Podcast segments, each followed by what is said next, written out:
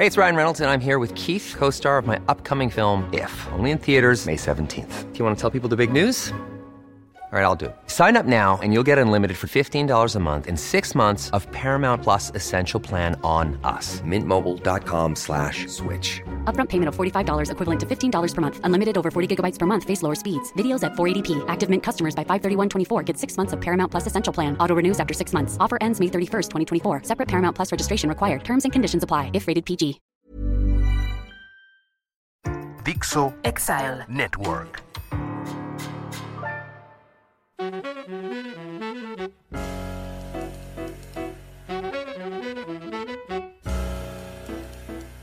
Bienvenidos. Esto es Fuera de la Caja. Yo soy Macario Esquetino. Le agradezco mucho que me escuche en este análisis eh, de coyuntura de la semana que terminó el 16 de septiembre. Semana corta, obviamente, por eh, las fiestas patrias. Eh, qué bueno, nos han dado dos sábados y domingos seguidos. Eh, esta semana tuvimos la visita del secretario de Estado de los Estados Unidos, Anthony Blinken, eh, que afortunadamente logró transmitirle al presidente la preocupación que se tenía en el gobierno de su país, de Estados Unidos, eh, de que López Obrador fuera a magnificar un tema estrictamente económico, la discusión que hay acerca de si se está privilegiando o no a Comisión Federal y a Pemex en eh, mercados que deberían ser competidos, eh, que no lo fuera a magnificar y a convertir en un tema de soberanía nacional en un evento de la importancia que tiene el desfile militar del 16 de septiembre. Eh, afortunadamente eso sí lo, sí lo pudo entender el señor presidente y pues mejor se puso a hablar del tema de paz que quiere organizar en el mundo, convocar a una tregua en Ucrania, lo cual es una tontería monumental, como usted sabe, no se puede defender una, una tregua o proponer una tregua en un país que está siendo invadido por otro. Eh, habría que regresar a la situación original, si acaso, o plantear alguna forma eh, de que esto ocurriera muy rápidamente, pero no es eso lo que tiene el presidente en mente. Eh, ya sabe usted que esto no es un tema que él conozca muy bien. Y simplemente pues eh, es algo que había estado diciendo desde hace un par de meses que había que hacer este plan de paz. Y fue lo que se le ocurrió para, para no tocar el asunto de la soberanía. Y bueno esa es la parte que para nosotros es muy importante porque amplificar mm, la discusión con Estados Unidos a un tema de soberanía nacional ahora que además eh, la Guardia Nacional está ya en manos de la Secretaría de la Defensa pues eh, no, no sería un muy buen augurio. Eh, insisto, es, es una, una, gran noticia que no fue así. Eh, ya la, gente de Ucrania ya se quejó con López Obrador de que no ande opinando de estas cosas porque pues no le entiende. Eh, de manera pues que ya es otro problema, no, no afortunadamente con nuestro vecino, que acuérdese sigue siendo la economía más grande del mundo, el ejército más poderoso, nuestro mayor inversionista, nuestro cliente más importante, el lugar en donde viven los mexicanos que sí producen y mandan dinero a sus familias. Eh, entonces no es buena idea andarse peleando con ellos, yo digo, a menos que hubiera una razón de fondo, pero no la hay. Lo que hay es un una mala estrategia energética del señor presidente eh, que pues está causando una reacción de parte de empresas estadounidenses que han invertido en México y que mm, perciben correctamente que no pueden hacer sus negocios como habían pensado porque les están cambiando la manera de que se, en que se trata o cómo se trata a la Comisión Federal, se le está dando un privilegio sobre los demás y esto pues no es eh, adecuado. Entonces creo que tienen razón, lo van a pelear, vamos a entrar ya al panel arbitral porque el presidente está desaprovechando esta gran oportunidad que le daba a Estados Unidos. Eh, pudo haber en estos días, no nada más quitado el tema del discurso del 16 de septiembre, sino pudo haber empezado a corregir los errores que ha tenido, eh, liberando, por ejemplo, los permisos para que puedan producir los parques eólicos y solares que ya están construidos y que no pueden entrar en funcionamiento porque la Comisión Reguladora de Energía no lo permite, eh, quitar este obstáculo que se tiene para eh, empresas que ya estaban instaladas, ya estaban funcionando y eh, como tenían que renovar su permiso, pues no se les renueva y con eso los dejan fuera. Y todo para que Comisión Federal pueda tener más espacio. Pero el asunto es que el espacio no le sirve a Comisión Federal porque no puede producir la electricidad, no da para más. Eh, puede poner a sus plantas en estrés, como le dicen, metiendo mayor intento de producción, eh, consumiendo combustibles sucios, eh, pero no va a dar el ancho para lo que necesitamos y esto ya se nota. El eh, crecimiento de la industria manufacturera es mayor que el crecimiento de la industria eléctrica y esto no es buena cosa porque el margen que se tiene para dotar de electricidad, el, margen de abasto, se va reduciendo y en ciertos momentos esto pues puede botar al sistema. Ya ha estado ocurriendo en algunas ciudades, especialmente ciudades que tienen un segmento industrial importante, en donde de pronto pum, se va la, la carga, un apagón que puede durar dos, tres horas o puede durar medio día. Y, y esto eh, pues es dañino para, pues, para las familias, para los hogares, pero para las empresas también. Eh, a final de cuentas esto significa una menor producción de la que se podría alcanzar. Eh, dado eso, pues también la inversión está siendo inferior a lo que podría ser. Es indudable que hemos estado recibiendo inversión extranjera importante en la franja norte del país sobre todo, porque pues usted sabe el conflicto Estados Unidos-China ha ido creciendo y muchas empresas decidieron prácticamente desde 2020 moverse más cerca de Estados Unidos. Para moverse cerca de Estados Unidos en realidad hay dos posibilidades, estar en Estados Unidos mismo o estar en México. Eh, estar un poco más lejos pues está complicado porque el resto de América Latina, cuando llega usted a un lugar más o menos bueno para invertir, eh, pues ya se echó un tramo bastante largo, estamos hablando cuando menos de llegar a Colombia, Ecuador, Perú, eh, tal vez Brasil, pero eso ya está lejos comparado con México, entonces mucho mejor estar aquí. no hay una gran diferencia digamos, entre la calidad de los recursos, del personal entre México y aquellos países que acabo de mencionar, y si lo hay es un poco a favor de nosotros. Recuerde usted, la economía más compleja de América Latina es la nuestra por mucho. Eh, somos el país que produce más cosas eh, diversas, eh, complicadas, que requieren cierto conocimiento, o sea que tenemos mano de obra de buena calidad. tenemos un problema mayúsculo en la mano de obra directiva esto alguna vez ya lo hemos platicado. Eh, ahí, ahí sí tenemos un, déficit significativo y por eso hay tanto eh, ejecutivo que viene de otras partes del mundo, porque pues los mexicanos no, no, no alcanzan a cubrir todos esos puestos. Tenemos gente capaz, sin duda, pero no suficiente en ese nivel. En los niveles eh, operativos de, de, supervisión, etcétera, sí, sí, sí somos más que autosuficientes, al extremo que estamos enviando personal a los Estados Unidos eh, también ya en esos niveles. Eh, entonces sí hay inversión en, esto, eh, pero no puede haber más porque no hay energía suficiente. Esa es la parte que nos está fallando. Y la energía que se requiere ahora, en su mayoría, es o gas natural o electricidad. Son las dos cosas más importantes para la industria. Y en ambos somos deficitarios. En, el caso de electricidad, nuestro problema es precisamente Comisión Federal tiene una gran capacidad de producción, ha sido una empresa incluso de clase mundial, lo llegó a ser, no, eso no hay duda. Eh, sin embargo, no ha podido crecer al ritmo que requiere la demanda de nuestro país. Por eso, desde 1990, eh, 1992, se abrió la posibilidad de que hubiera productores independientes de energía, eh, personas que pusieran una planta eléctrica para venderle ya sea a un gran cliente o para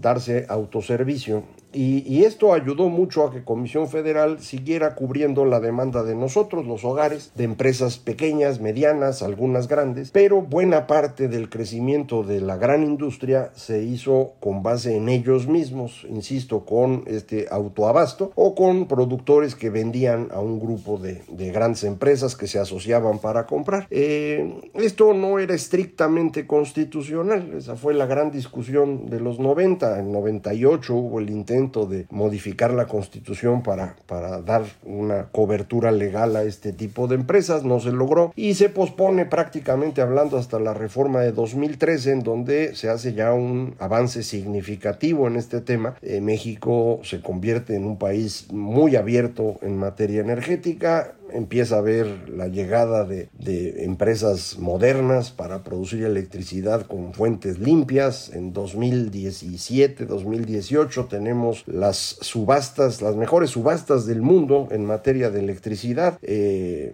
obtuvimos los mejores precios, tanto en energía solar, creo que fue el segundo lugar, y en eólica el primero, o al revés, pero fueron los primeros lugares del mundo, ya que nos estaba yendo muy bien pero el gobierno actual decidió hacer las cosas al revés. Dijo, esa reforma no me gusta. No quisieron cambiar la reforma en el primer trienio del presidente López Obrador. Eh, no entiendo bien por qué. Y cuando quisieron hacerlo, ya no tenían la mayoría en la Cámara de Diputados, la mayoría calificada. Usted recuerda, fue el momento en el que el señor eh, Alejandro Moreno Alito se hizo famoso a nivel nacional por ser el líder del PRI que impedía la reforma eléctrica. Y luego se convirtió en el líder del PRI que favorece la reforma de la Guardia Nacional. Entonces, pues ya pasó de héroe de la oposición al villano de la oposición. Eh, así pasa con los políticos, acuérdese usted. Eh, pero para lo que nosotros estamos hablando, lo importante es que no se pudo cambiar la constitución en materia de reforma energética y entonces las acciones que está haciendo el presidente son inconstitucionales.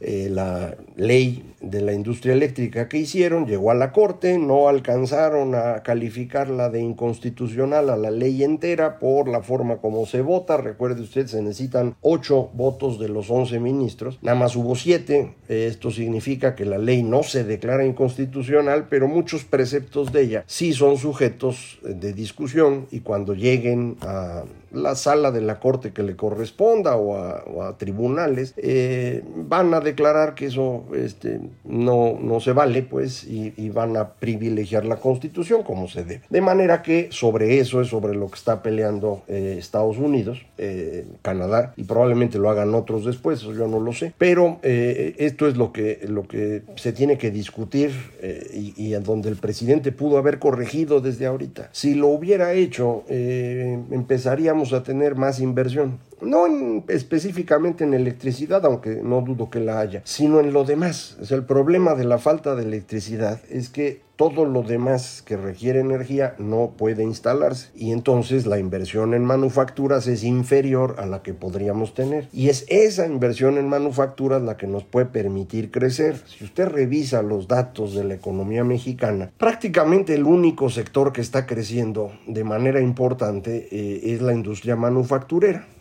Al crecer la industria manufacturera jala un par de otros sectores, el de comercio al mayoreo, que tiene que ver precisamente con la industria en general, no, no todo, pero una parte importante, y del de transporte también. Entonces, eh, este, estos sectores son los que crecen. Eh, puede jalar incluso al sector inmobiliario por el desarrollo de parques industriales, al sector financiero por el financiamiento de las operaciones, eh, pero esa es la fuente de crecimiento porque lo único que hoy tenemos es la demanda externa, demanda interna no hay. El crecimiento del consumo en México, que no ha sido tan malo, se debe fundamentalmente al consumo de productos importados. Eh, no está creciendo otra cosa. Se están recuperando los servicios, por ejemplo, que se cayeron mucho durante la pandemia, pero la venta de, productos nacionales al consumidor se mantiene a los niveles de, ese año, de 2020, no, no nos hemos recuperado ahí. Entonces, eh, este sector externo que nos jala, eh, para poder jalarnos como se debe, necesita que haya energía disponible en México. Y no la puede haber con la estrategia del presidente. Esa no sirve. Es una estrategia que está copiada o imaginada alrededor de los años 70, que no tiene sentido en el mundo del 2020 eh, y que además pues está siendo manejada por personas que yo diría son bastante incapaces, ¿no? Ya lo puede usted ver en el director de la Comisión Federal, el señor Bartlett, que no entiende de administración, de otras cosas tal vez sí, eh, o la señora Nale en energía, o el señor eh, Octavio Romero en Pemex, no son personas calificadas para el puesto en donde están. Eh, insisto, puede ser que otras cosas las puedan hacer bien, pero eso no, no lo están haciendo bien. Y al no tener energía suficiente, el país no puede sostener esta industria que es la única que jala. Y todo lo demás lo tenemos bastante hundido. Entonces, eh, la economía difícilmente va a poder crecer bajo este, este esquema. Y al no resolver eso en esta semana, que insisto era una, una muy buena oportunidad, eh, esto nos hace pensar que sí vamos a tener un problema de crecimiento en los próximos meses y todo el año próximo. Eh, las cifras eh, a nivel internacional apuntan en esa dirección. Hay muy probablemente mm, vamos a tener unas tasas de interés en eh, Estados Unidos del orden de 4% para todo el próximo año ya casi llegamos, eh, van a subir en esta semana la tasa, ya no saben si tres cuartos de punto o un punto entero, y ya lo veremos, y eso va a obligar a que nosotros hagamos algo similar. Entonces estamos hablando de que pues, Estados Unidos tendrá una tasa de 4%, más o menos, durante 2023, y eso implicará que nosotros vamos a tener que estar arriba de 10% porque ese margen, 6 puntos, es lo que se necesita para evitar que el peso se deprecie. Y acuerde usted que el peso, o el dólar, es lo que más le preocupa a López Obrador. Él tiene en su cabeza la idea de que el fracaso de los años 70 no estuvo asociado a un presidente ocurrente, hablador y, bastante inútil, como fue Echeverría, de manera un poco distinta a López Portillo, sino a que se devaluó la moneda. Y eso fue lo que fue un problema. Y entonces, para evitar una devaluación, López Obrador hace lo que sea necesario. Por ejemplo, reducir el tamaño de la deuda externa, eh, haciendo que la deuda interna crezca. Es decir, como no puede dejar de pedir prestado porque no le alcanza el dinero, dice, bueno, vamos a pedir en México y no fuera, porque la deuda externa fue lo que causó la devaluación de 76. Eh, no es así. El problema de fondo es el exceso de gasto. Cuando usted gasta de más, necesita ingresos adicionales que no puede generar y entonces va a tener que pedir prestado. Cuando uno pide prestado en pesos o en dólares, eh, tarde o temprano se mete en problemas. Es lo que le pasa a alguien que usa tarjeta de crédito, no paga el saldo total, paga puro pago mínimo y va viendo cómo su deuda crece, crece, crece y eventualmente ya no la puede pagar. Eh, bueno, pues eso mismo le ocurre a los gobiernos. Nos pasó en 76, en 82, en 86 y en 94. En las primeras dos, esto fue una deuda del gobierno eh, que se hizo en dólares, no se pudo pagar y provocó una devaluación. En 86 nos había deuda adicional porque ya nadie nos prestaba y lo que hicimos fue empezar a producir dinero a pasto. Y esto significó una inflación brutal, esos fueron los años de gran inflación que implicaron una depreciación del tipo de cambio que se fue juntando. Eh, terminó con el Pacto de Solidaridad Económica de diciembre de 87, usted tal vez lo recuerde. En eh, 94 volvió a pasar lo mismo, una deuda fundamentalmente del sector privado, pero también del público, que al final tuvo que mm, intentar sostenerse con tesobonos, a lo mejor lo recuerda usted, deuda del gobierno mexicano en pesos, pero indexada a los dólares, o sea, deuda externa. Y el resultado también fue el mismo. Bueno, hoy estamos igual. Vamos, estamos entrando en un proceso en el cual ya no se pueden tener los ingresos suficientes, el gasto es muy grande, hay que endeudarse y eventualmente la deuda no se va a poder pagar. ¿Cuándo va a ocurrir eso? Esa es la discusión entre economistas. Yo insisto que para septiembre del próximo año, o sea, dentro de un año, va a ser muy claro que México ya superó la barrera del 50% del PIB en deuda, que no ha incrementado de eh, manera relevante la recaudación de impuestos y que pues va a empezar esta espiral eh, de, crecimiento de deuda que vamos a estar tratando de sostener con inflación. Ahí el Banco de México, a diferencia de 86, ahora es autónomo. Entonces no va a querer que esto pase y va a empezar a subir su tasa. Eh, al subir su tasa, la deuda del gobierno se hace más cara. Y entonces la velocidad a la que necesita endeudarse el gobierno se incrementa y la espiral se hace mucho más rápida. Entonces ahí es donde va a tener que haber el ajuste. Yo creo que ese ajuste ocurre antes de la elección de 2024. Muchos colegas míos creen que va a ocurrir después, pero lo que es seguro es que el próximo gobierno entra sin dinero, sin gente calificada en el gobierno y en medio de esta crisis de polarización que el presidente sí incrementó este eh, Día del Grito, eh, incluyendo estos tres gritos adicionales, muera la corrupción, muera el racismo, muera el clasismo, que me parece tienen como objetivo nuevamente eh, jalar a su gente para darle algún argumento para sostenerlo en el poder, a pesar de su falta de resultados, su incapacidad política, no tiene un partido, y la apertura demasiado temprana de la sucesión presidencial. Entonces, pues seguimos en este camino de deterioro constante de la situación eh, política y económica en México, a la que el presidente le quiere agregar el deterioro social. Ojalá, ojalá falle y ojalá podamos mantener esto más o menos en orden hasta las elecciones y durante las elecciones de 2024. La probabilidad cada día es menor, pero pues eh, la esperanza es lo último que muere y entre esas cosas de esperanza, aquí vamos a seguir platicando en Fuera de la Caja. Muchísimas gracias, esto fue Fuera de la Caja.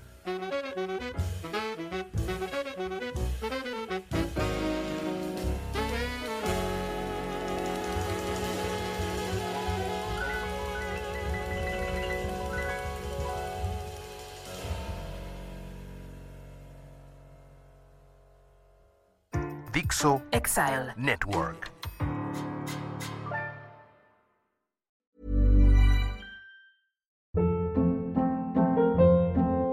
Hold up. What was that? Boring. No flavor. That was as bad as those leftovers you ate all week. Kiki Palmer here, and it's time to say hello to something fresh and guilt-free. Hello Fresh. Jazz up dinner with pecan-crusted chicken or garlic butter shrimp scampi. Now that's music to my mouth. Hello Fresh. Let's get this dinner party started. Discover all the delicious possibilities at hellofresh.com.